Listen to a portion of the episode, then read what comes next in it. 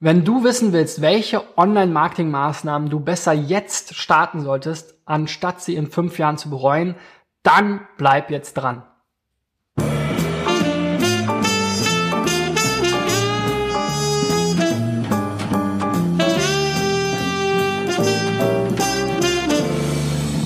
So, Freunde, in der 128. Folge von SEO Driven, meiner Show rund um SEO, Online-Marketing und mehr, geht es nochmal darum, welche ähm, Online-Marketing-Maßnahmen du jetzt starten solltest und nicht länger warten, weil du wirst, wirst es über kurz oder lang bereuen. Und äh, diese Woche habe ich über vier Themen gesprochen und das erste Thema war Suchmaschinenoptimierung. Klingt jetzt erstmal ziemlich allgemein, ist auch so, aber ich würde das nicht erzählen, wenn ich nicht gerade wieder die Diskussion immer mit Kunden hätte, die eben sehr viel lieber erstmal in die performance-orientierten PPC-Kanäle investieren, weil sie da eben genau sehen, was packe ich rein, was kommt am anderen Ende wieder raus. Das ist halt bei SEO erstmal nicht so.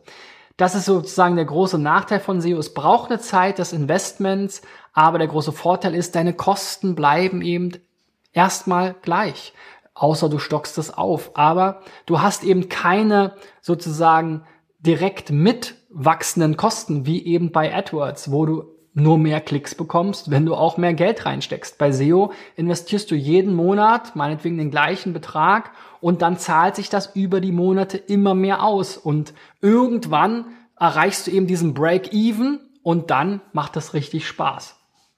Und deswegen ähm, kann ich euch auch, wenn ihr vielleicht ein Startup seid oder gerade eins gründet oder wenn ihr du beim Mittelständler arbeitest und dein Chef ähm, ganz genau wissen will, was bringt denn jetzt diese SEO ähm, äh, Maßnahme hier an, an neuen Umsätzen, kann ich euch nur dazu anregen, da weiter dran zu bleiben und eben zu ähm, argumentieren, warum sich das auf mittlere und lange Sicht mehr lohnt als eben die PPC-Kanäle, die allesamt immer teurer werden. Auch SEO ist nicht kostenlos, das ist ganz klar.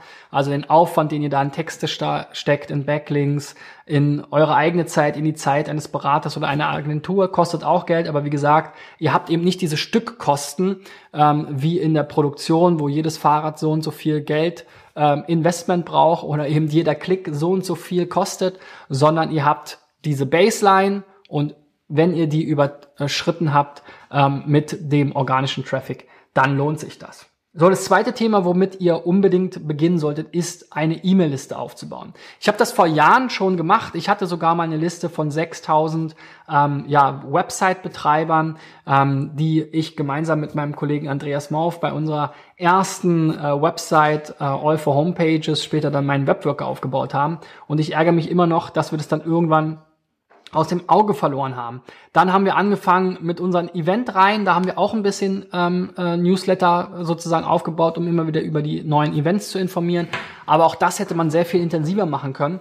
Und ähm, heute machen wir das eben auch für unsere Agentur, dass wir eben entsprechend Case Studies anbieten, ähm, Content Upgrades auf unserer Seite, Download Content, Checklisten und so weiter, wo wir eben versuchen, die E-Mail-Adresse natürlich dann im Gegenzug der Interessenten einzusammeln. Und das funktioniert sehr gut, wenn man vor allem dann eben nicht nur einen Newsletter macht, sondern eben mit einem Marketing-Automationstool entsprechend die Leute segmentiert, abhängig von den Interessen, die sie haben, verschiedene Dinge zusendet ähm, und äh, dann eben auch die qualifizierten Kontakte irgendwann sozusagen in die persönlichen, ähm, ins persönliche Gespräch mit dem Vertrieb ähm, konvertiert und dann ähm, ja, kommen da auch Aufträge bei raus oder eben Bestellungen, wenn ihr ein Online-Shop seid.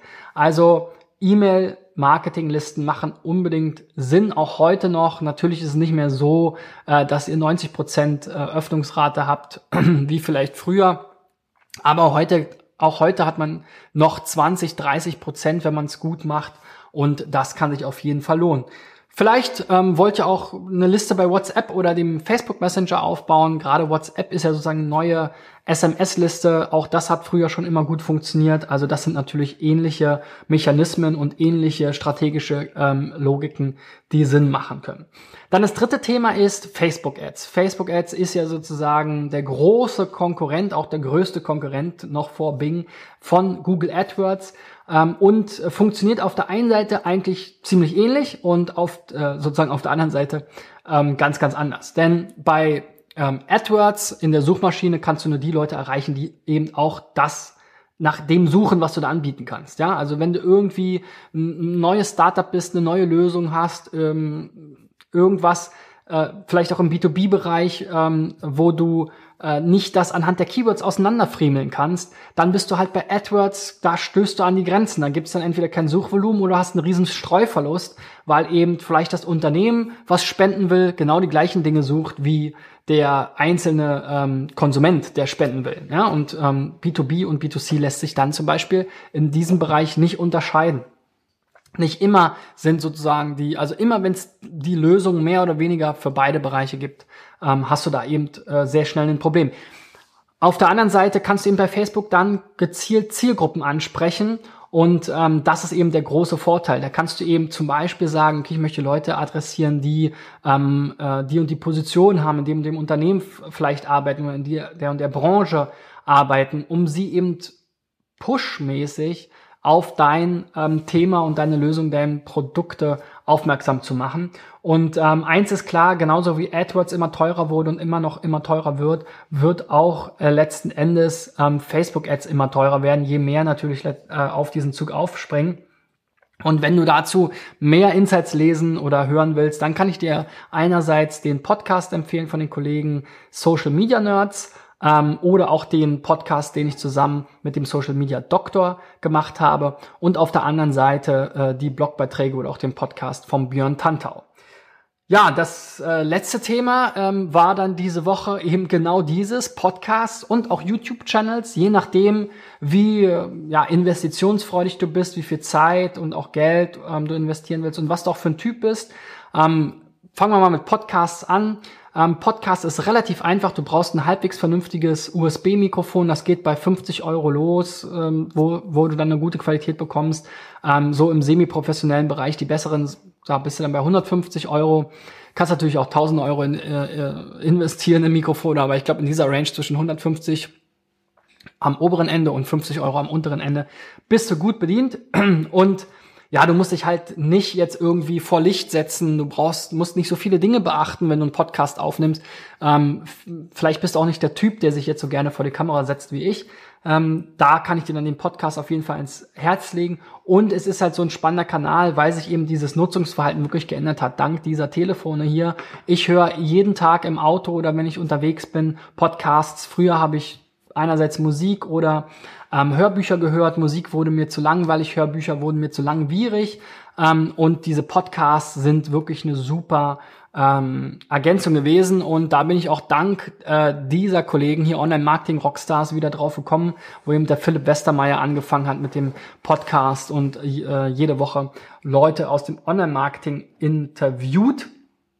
Und ja, wenn du aber sagst, okay, ich will, interessiere mich für Bewegtbild, weil das ist auf jeden Fall die Zukunft auch, ähm, dann ähm, musst du ein bisschen mehr Geld in die Hand nehmen. Ich würde mal sagen, ähm, wenn du jetzt noch keine Kamera hast, ich habe auch gestartet mit einer alten Kamera, die HD-Video aufnehmen konnte, ähm, mit ähm, ja ohne externes Mikrofon und so weiter. Ähm, das, den Unterschied siehst du und hörst du vielleicht heute, wenn du dir mal die älteren Videos anguckst. Aber wenn du jetzt irgendwie neu startest, dann denke ich, kann man mit 1000 Euro schon gut loslegen. Ich habe hier so eine Canon ähm, äh, digitale Spiegelreflexkamera, die EOS 200D, die kann ich sehr empfehlen. Ähm, die kostet irgendwie 500 Euro. Dann brauchst du noch Licht, ein bisschen Ton, ja, und ähm, dann ähm, bist du schon gut unterwegs. Vielleicht noch ein Stativ ähm, und dann kannst du da schon mit loslegen. Und ähm, ja, natürlich ist das auch ein Fass ohne Boden. Da kann man natürlich auch 1000 Euro schon alleine für eine Kamera investieren. Aber das brauchst du für den Start gar nicht.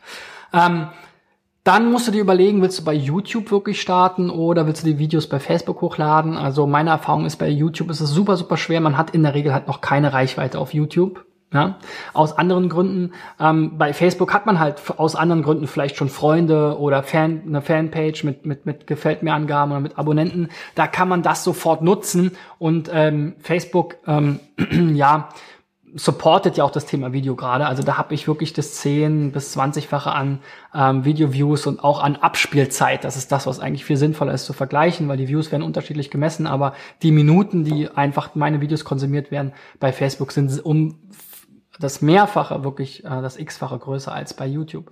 Aber YouTube ist natürlich auch ein spannender Kanal, weil YouTube wiederum auch eine Suchmaschine ist und du kannst da wieder so ein bisschen die Dinge anwenden, aus dem SEO-Bereich bei Facebook, wenn so ein Video mal sozusagen publiziert wurde, dann appt das irgendwann ab. Bei YouTube kannst du über Jahre mit den richtigen Themen, den richtigen Videos und den bisschen Keyword-Optimierung sozusagen ähm, Views generieren und am Ende auch Einnahmen. Ja?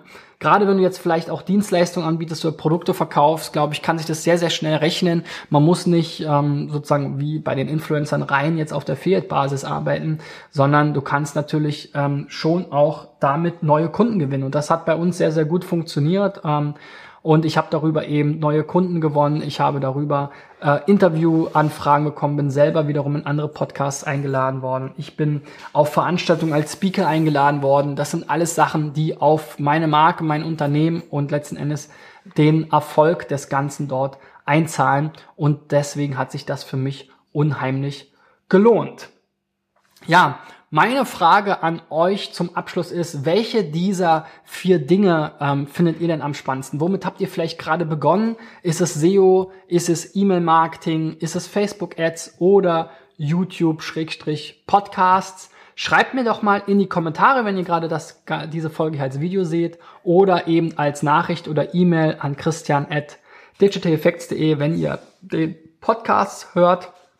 Wenn euch die Videos ähm, und diese Anregungen diese Woche gefallen haben oder vielleicht auch die anderen Folgen zuvor, dann gebt mir doch bitte einen Daumen nach oben, abonniert meine Channels, schreibt mir gerne eine Bewertung auf Facebook und iTunes. Das freut mich ganz besonders und hilft mir wiederum für euch mehr Videos zu produzieren.